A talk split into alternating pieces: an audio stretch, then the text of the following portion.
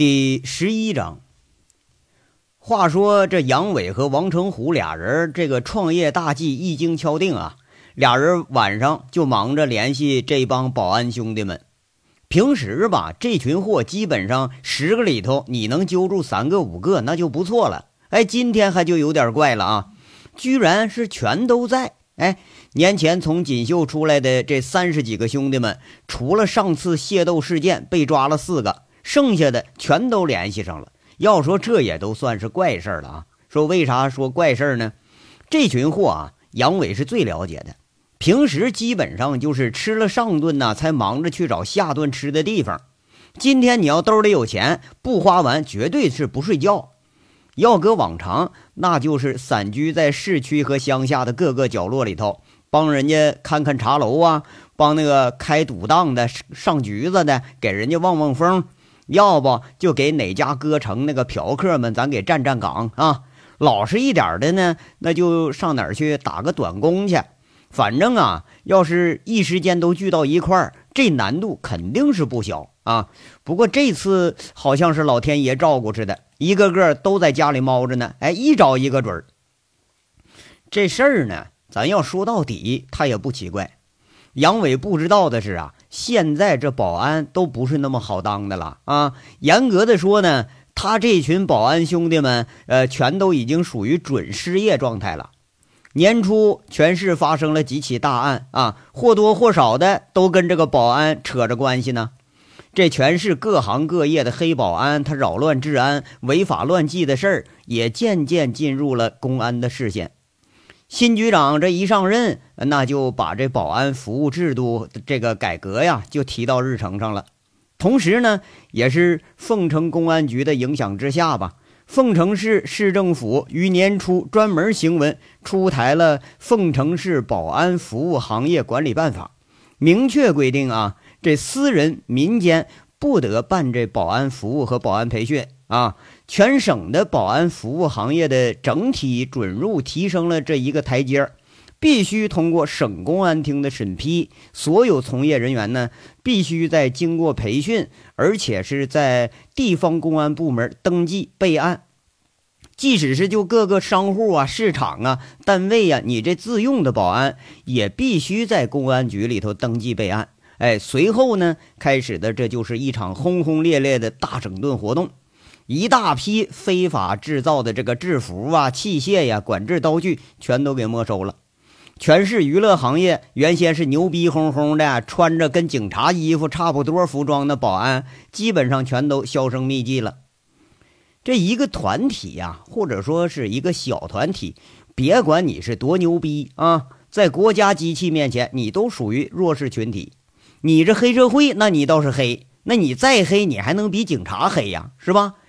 整顿带来的一个直接后果就是，原先这个使用黑保安的场所，那就全都不得不裁员了。那杨伟原先的这帮兄弟，基本上全都没饭碗了，也没地儿混了。据说呢，是在公安局接受培训合格，这才可以那个办上岗证。哎，不过一方面呢，你得交一笔钱当学费。最主要的是啊，这帮黑保安他个个都有案底。你说一进公安局吧，这全是熟人，这还真就不好意思去。那你不去咋办呢？就混呗，是不是？要说咱在哪儿还不是混呢？杨伟这次他可是没猜对，他还以为啊，这保安兄弟们全都老实了。这群混子呀，一接到王虎子的这电话，第二天就齐聚到了王虎子家。不过一听说不是干黑事儿，说要干活哎。个个这就耷拉脑袋，有点不乐意了。你说，呃，整个胡同完了，你还得收拾厕所，那哪有整人来的痛快呀？是不是？况且那活是又脏又臭，那是咱兄弟干的吗？咱们不是混的吗？杨伟一看这情形不对呀，这教育工作就开始了，那虎着脸开骂：“嘿，怎么着了？这是啊啊！让你们干活，又不是让你们不活了，一个个就跟那个让小姐给强奸了似的啊！”我跟你们说好了啊，以后不光是虎子，你们个个都给我老老实实夹着尾巴做人，知道吧？别他妈跟王大炮和那个金刚一样，无组织无纪律，瞎干。嗯，明儿都他妈的到工地上给我干活去啊！谁敢偷奸耍滑，小心我揍他啊！虎子这饭店真要是开好了，那咱们以后兄弟们吃饭的地儿咱就有了吧？啊！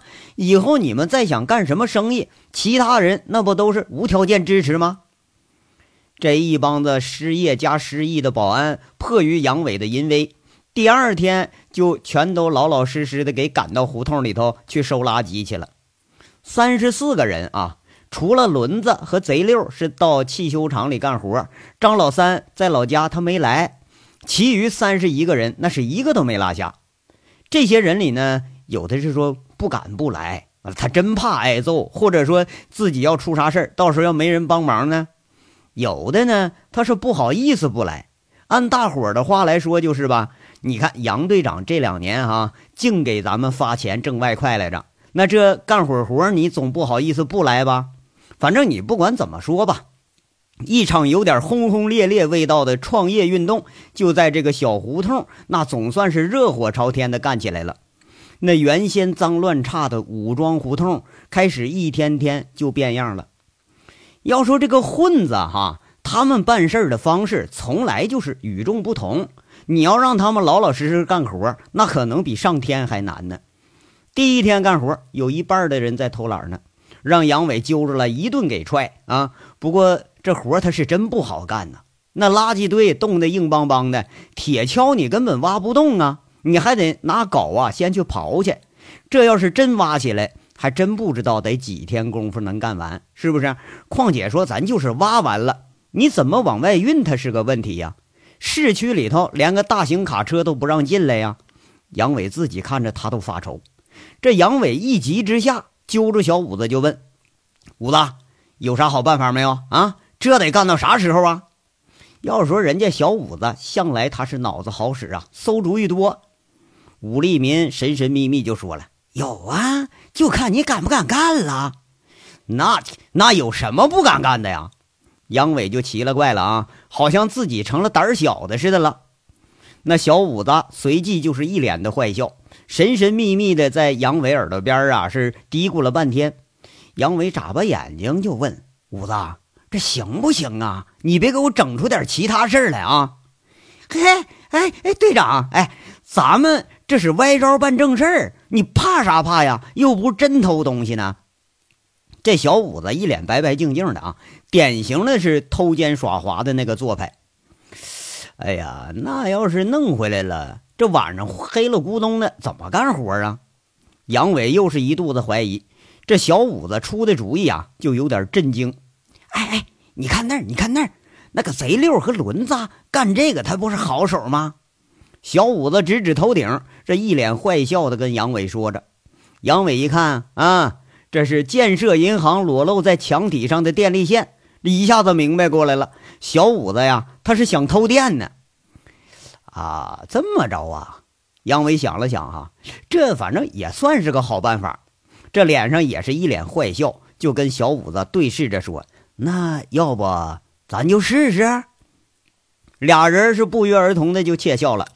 杨伟把这一群保安给聚拢起来啊，安排了一番，个个一听说不干活啊，哎，这都高兴的屁颠屁颠领了任务啊，一溜烟跑了。说这小五子给出的是什么主意呢？反正肯定不是什么好事吧？啊，要让这群混子你老老实实干活，那比老母猪让他们集体上树还雷人呢。要说不偷懒不使坏，那就辜负了这帮混子的名声了。那么这小五子说准备怎么干呢？天黑时候可就见了分晓了啊。第二天呢，天这么一黑。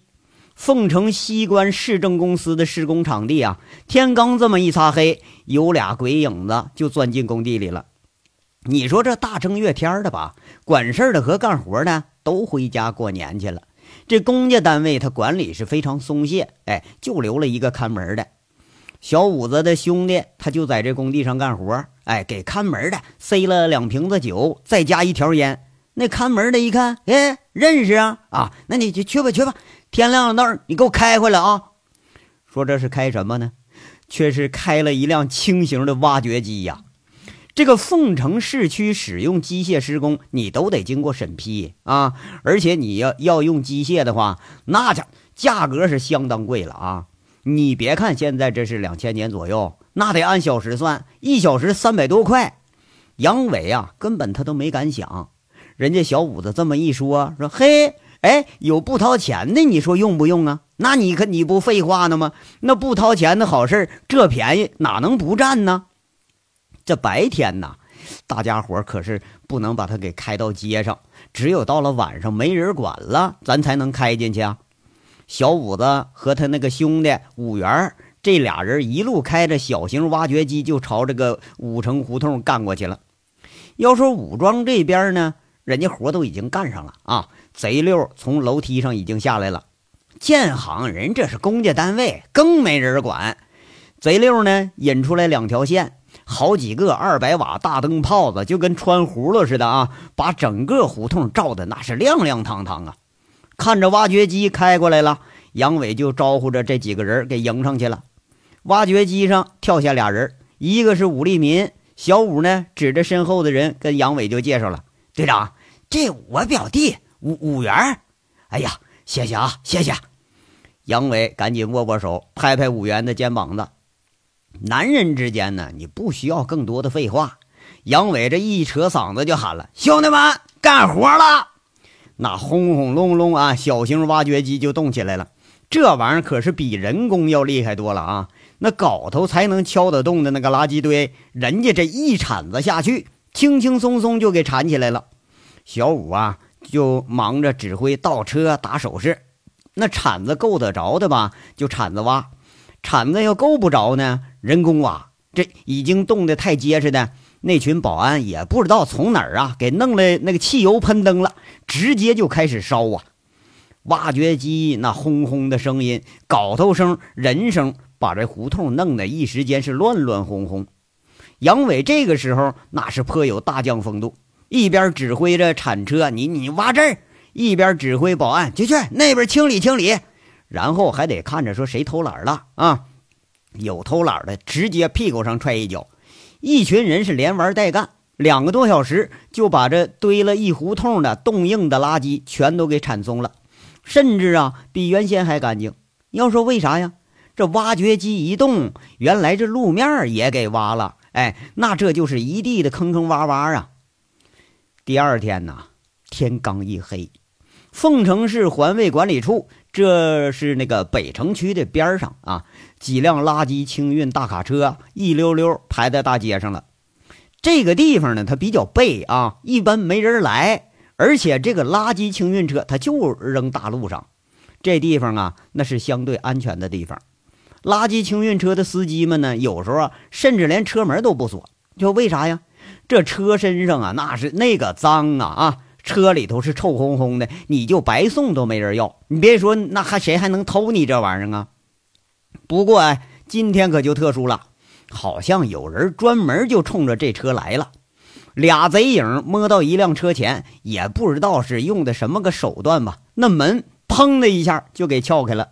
俩人鱼贯而入，一个打着电筒，一个钻在方向盘下面，把几根那个红绿蓝的线按顺序一重接，轰的一声，哎。那车就发动着了，这借着微光一看，却是谁干的呢？这是轮子和虎子他们俩，俩人却是说连车灯也没敢开呀，这一路稳稳的就向着武庄方向开过去了。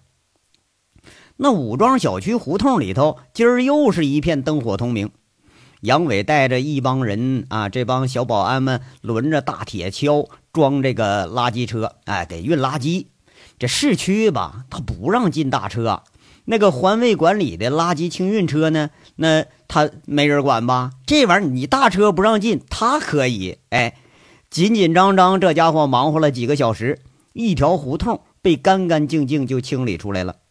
那车呢，也赶在凌晨三点之前准时给送回到了环卫管理处。送车时候啊，杨伟怕出事儿，亲自给送的。这一路上大摇大摆的开着走，哎，你要说这车好啊啊，挂着环卫这俩字儿，你连红灯咱都不怕闯，直接往过干。偶尔有个一个半个执勤的交警，人家看都不看，拦都不拦。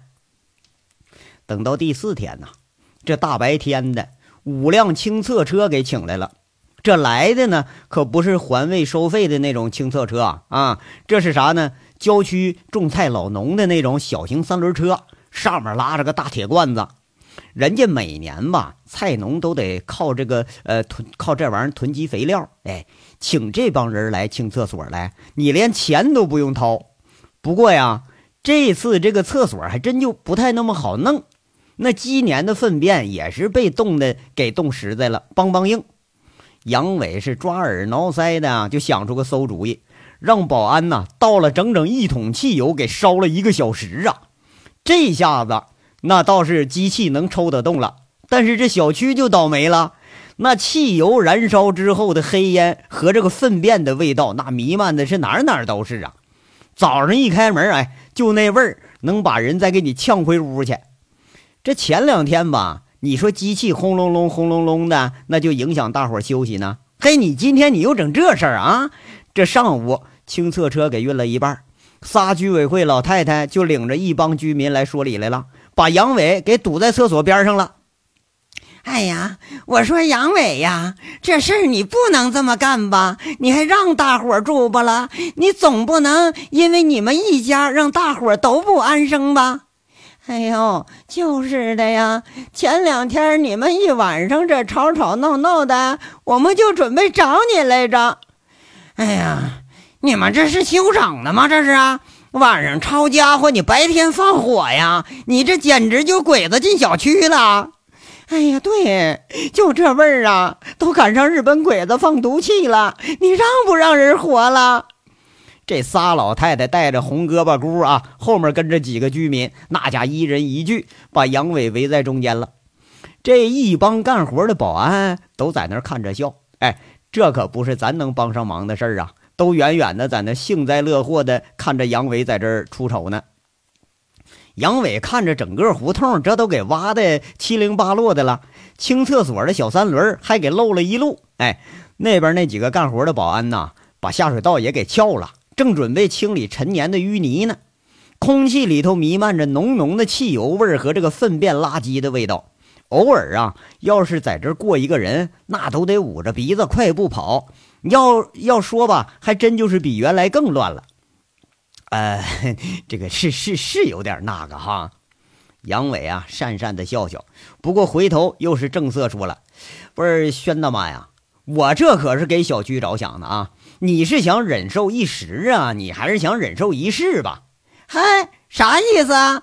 这几个老太太赶紧在这问着。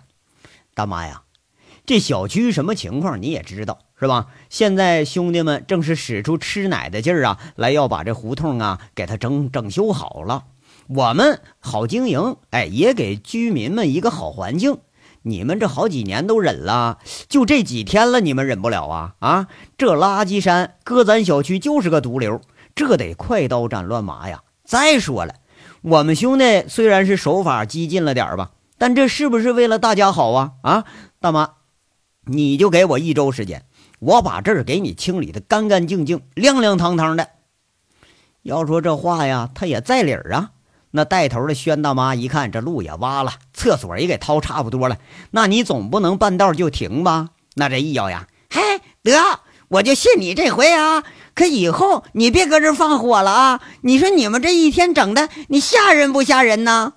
啊，大妈，下不为例啊，下不为例。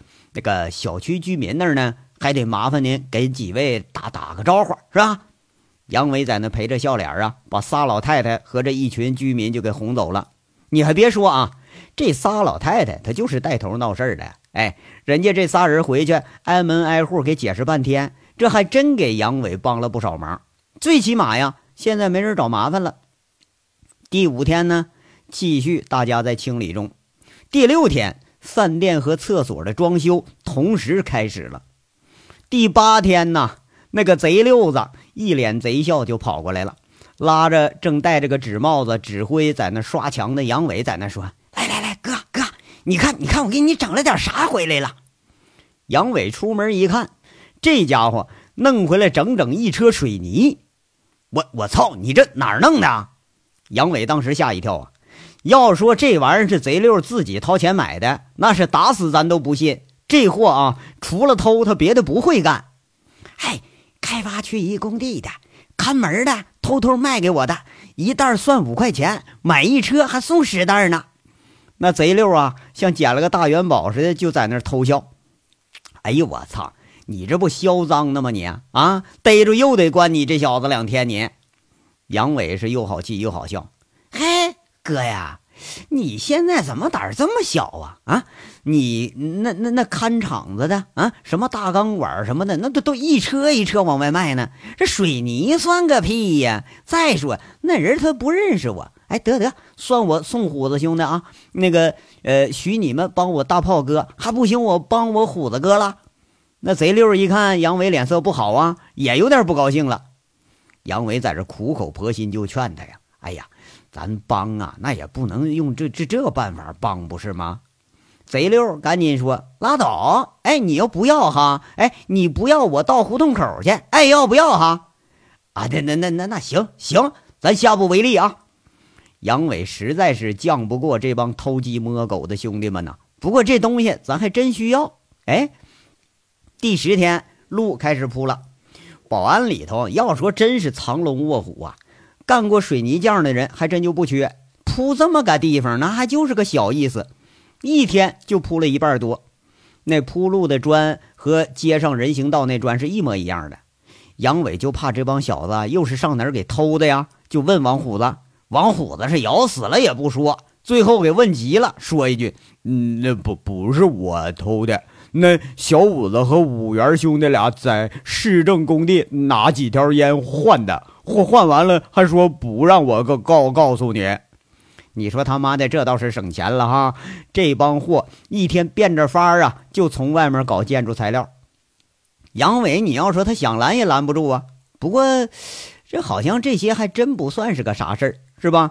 那哪个工地看场子的不偷偷卖点材料啊？啊，这事儿啊，倒还真就不是啥大事儿。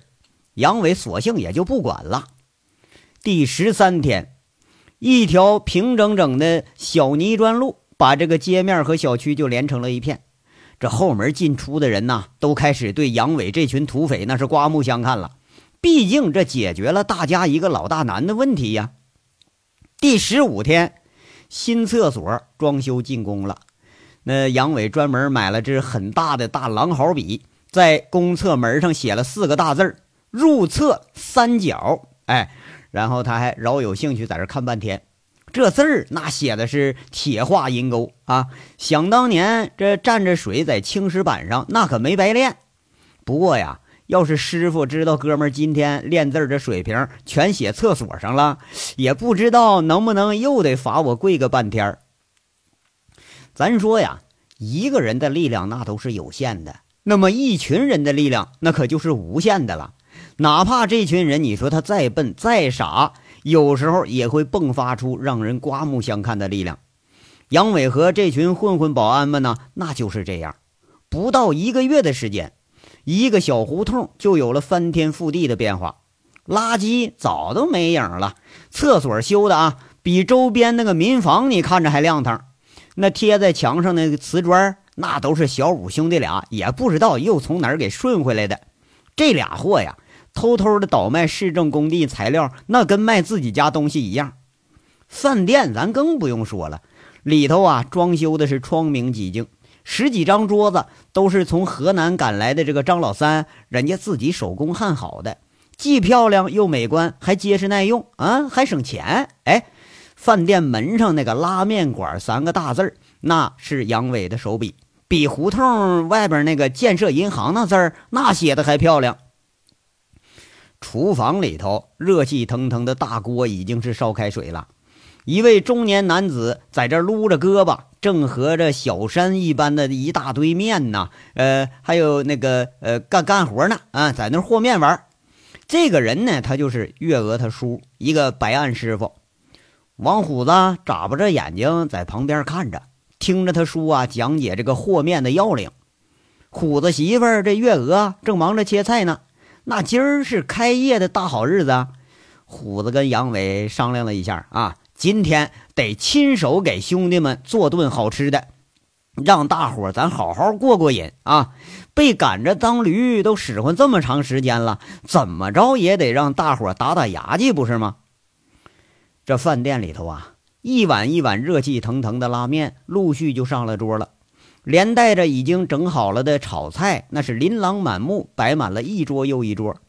杨伟大袖子一撸，哎，来来来，兄弟们，都都满上满上啊！今儿咱们是一醉方休。这一群保安在那就起哄了：“队长啊，说两句啊！”哎，对对对对，你听队长骂俩人啊！这队长这段时间他骂人有点少了。哎，对对，虎子开业就跟小姐开张似的，咱得发红包致开幕词啊！一群人呐，跟着这就开始起哄了。杨伟一听这掺杂不清的起哄，也是笑了笑，清清嗓子说一句：“嗯，兄弟们呐。”今天要骂人呢，咱就得骂一句“真他妈的高兴”！来，咱先干一杯！